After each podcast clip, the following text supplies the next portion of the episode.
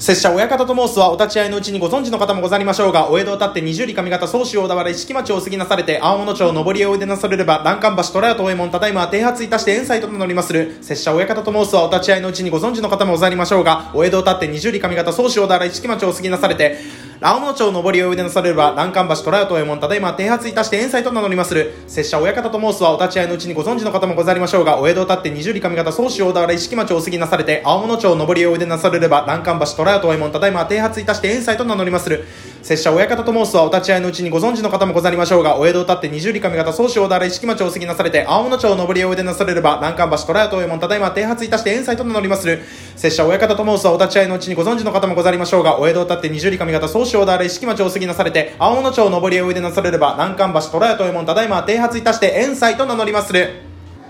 はぁ、はぁ、1分間で5回言えた